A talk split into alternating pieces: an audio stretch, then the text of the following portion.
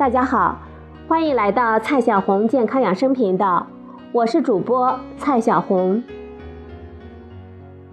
今天呢，我们继续学习孕期健康怎么吃。母乳喂养的过程中会出现各种各样的问题，今天呢，蔡老师继续给大家答疑解惑。今天我们有五个问题。第一个问题，怎样知道宝宝吃饱了？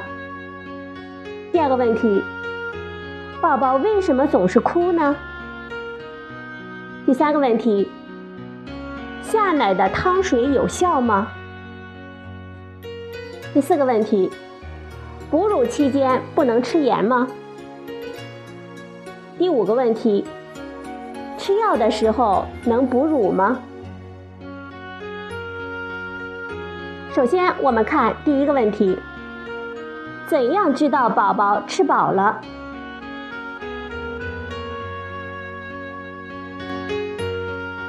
很多喂母乳的妈妈经常抱怨，说总会被家里人逮着机会说奶水不够，逼着上配方奶粉。奶水到底够不够？不是别人说了算的，是宝宝说了才算。那么，宝宝怎么说呢？很简单，一看尿，二看体重。一看宝宝每天有没有换至少六块尿布，看看宝宝的尿的颜色是不是很深，味道是不是很臭。超过五天大的宝宝，每天应该至少换六块尿布。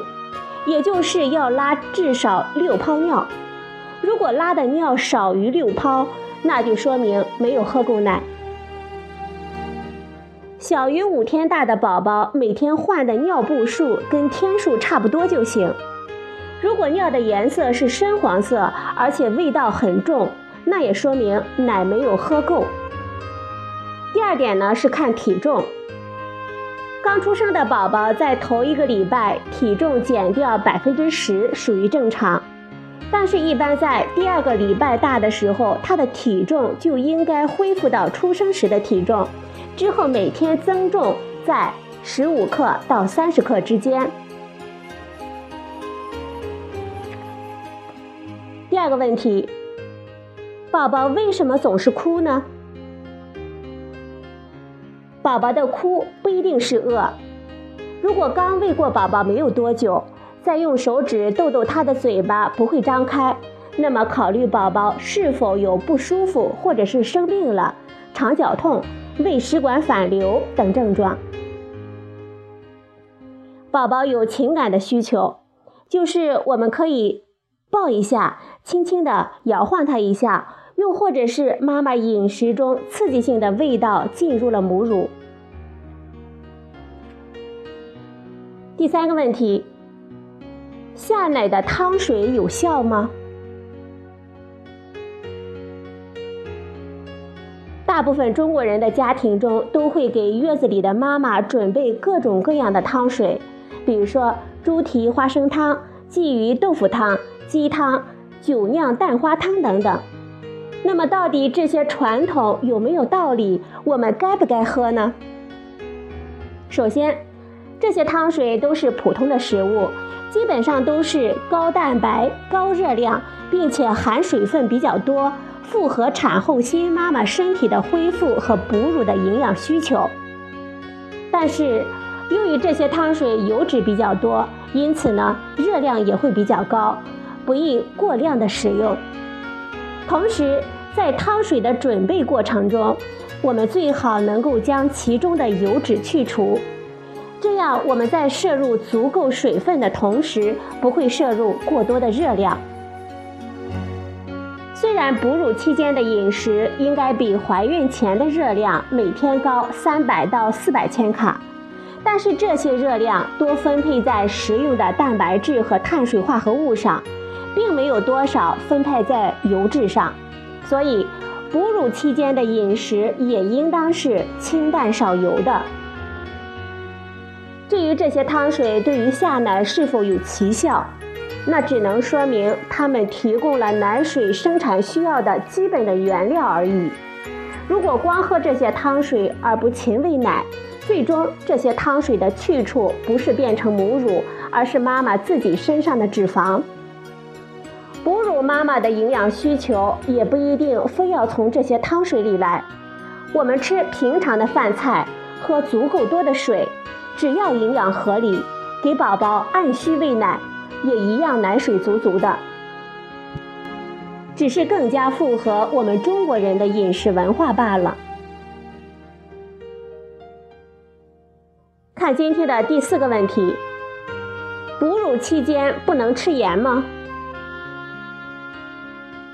哺乳期间只要一般的清淡饮食，不要吃太咸就可以了。没有科学证据证明完全不吃盐有利于提高母乳的产量。产后初期。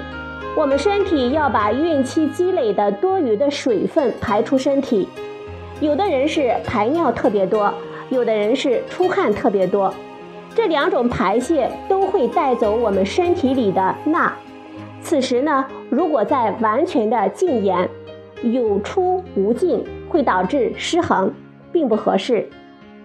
出了产褥期之后，奶量也会比较稳定，也没有理由完全的禁言。第五个问题：吃药的时候能哺乳吗？越来越多的新妈妈有哺乳期间吃药还能够是否继续哺乳的疑惑。有些妈妈得了乳腺炎而害怕吃药对宝宝不好，坚持不用药物控制乳腺炎，最后呢不仅造成自己的痛苦，还导致奶量的下降，宝宝反倒没有足够的母乳吃。得不偿失。其实呢，并不是所有的药物都会进入母乳，有些药即使进入母乳，它的量也是相当小的，不会对婴儿起作用，或者说危害特别小，不足以与母乳的好处相比。还有一些药呢，它能够在几个小时之内被我们身体代谢掉，所以可以选择在吃药前哺乳。所以，美国的食品药品监督管理局 （FDA） 将哺乳期间的药物按安全性来分等级。接下来，蔡老师呢给大家讲这些常用的药物，如果按照正常剂量使用的话，是可以在哺乳期间安全服用的。止痛药，比如说对乙酰氨基酚、布洛芬。抗生素、达克宁、科霉唑、青霉素、头孢菌素类；肠胃药，比如法莫替丁、奥美拉唑、西米替丁；通便药，多库脂钠；抗组胺药，比如氯雷他定、非索非那定；抗抑郁药。帕罗西汀、舍曲林。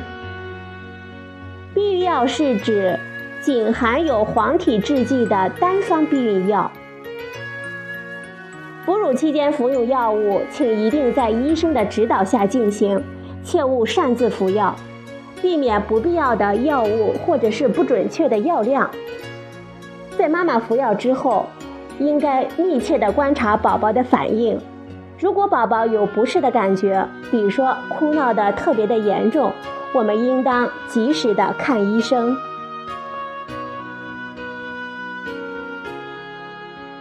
好了，朋友们，今天呢，蔡老师给大家解答了五个疑问。第一个疑问：怎样知道宝宝吃饱了？第二个问题：宝宝为什么总是哭呢？第三个问题。下奶的汤水有效吗？第四个问题，哺乳期间不能吃盐吗？第五个问题，吃药的时候能哺乳吗？好了，朋友们，今天的节目就到这里，谢谢您的收听，我们明天再会。